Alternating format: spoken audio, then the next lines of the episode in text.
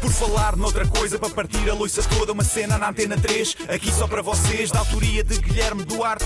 Penso logo existe, já dizia Descartes. Isto é um genérico em rap, mas vai ficar bem estranho. Não tenho mais rimas e vai acabar em feito. Fiquei tendencialmente confuso com o título desta rubrica de hoje, apesar do, do bom Marujo, Guilherme Duarte, estar em Faro. A viagem é mesmo para, para o Brasil, é isso? Alô, Guilherme? Olá, Tiago, tudo Alô, bem? tudo- tudo Eh, ótimo. Viste o vídeo em que a Damares Alves, olá como é que ela se chama, Uhum. a atual Ministra de Mulher, da Família e dos Direitos Humanos do governo de Jair Bolsonaro, em que ela diz, numa palestra, que algumas histórias para criança tinham agenda LGBT. Vamos ouvir um Hum. bocadinho do que ela disse. Por que, que ela termina sozinha no castelo de areia? De gelo. Porque ela é lésbica. A princesa do Frozen vai voltar para acordar Bela Adormecida com um beijo gay. Portanto, a Elsa é sapatona e quer acordar a Cinderela com um cunilingus encantado. Pegando nisto, decidi reformular um dos contos infantis mais conhecidos para uma versão feminista radical LGBT para quebrar os padrões culturais que impõem papéis às mulheres que não fazem sentido. Chamei-lhe Branca de Neve Capaz. Vamos ouvir. Era uma vez uma rainha muito bela, segundo os padrões machistas das revistas femininas.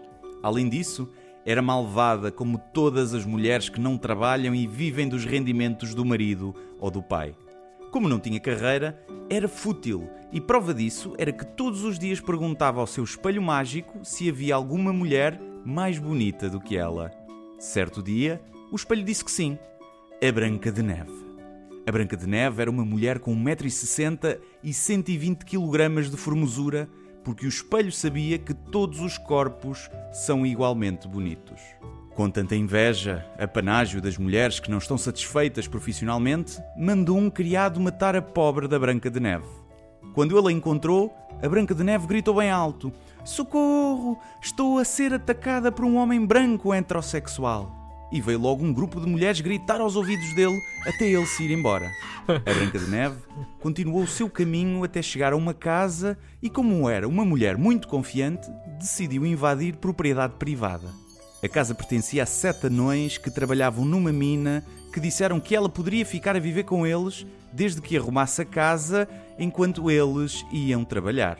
A Branca de Neve começou aos gritos a dizer que estava a ser microagredida e oprimida.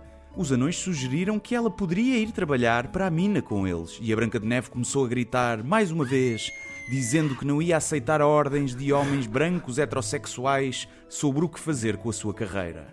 Como era independente, acabou por ficar em casa, mas não arrumava nada porque não era criada de ninguém nem se subjugava ao patriarcado. Quando a rainha soube que a Branca de Neve ainda estava viva, disfarçou-se de velha e foi bater à porta da casa dos sete anões. Deu-lhe uma maçã envenenada e a Branca de Neve comeu porque confiou nela por ser mulher. Caso contrário, tinha logo desconfiado que a maçã estava minada com droga da violação. Comeu a maçã e caiu para o lado. No funeral, passou um príncipe que a viu deitada e decidiu beijá-la. Nesse momento, a Branca de Neve acordou e começou aos gritos a dizer que estava a ser violada e a soprar num apito que tinha sempre com ela. Despejou lata de spray pimenta no príncipe e imobilizou-o. A polícia chegou e o príncipe foi preso. A Branca de Neve viveu solteira e feliz porque não precisava de um homem para se sentir realizada, até que um dia conheceu o Peter Pan, que a tentou seduzir, mas a Branca de Neve preferiu ficar com a fada Sininho. Guardou-a nas cuecas e viveram felizes para sempre, especialmente quando a Sininho batia as asas com muita força. Fim. E pronto, é isto. Espero que tenham gostado. Bons sonhos, pequenada e até para a semana. Até para a semana, Guilherme Duarte, meu amigo, está claramente muito, muito perturbado. Fica, fica revelado isso. Por falar noutra coisa, para partir a loiça toda, uma cena na antena 3, aqui só para vocês, da autoria de Guilherme Duarte. Penso logo existe, já dizia Descartes. Isto é um genérico em rap, mas vai ficar bem estranho. Não tenho mais rimas e vai acabar em feito.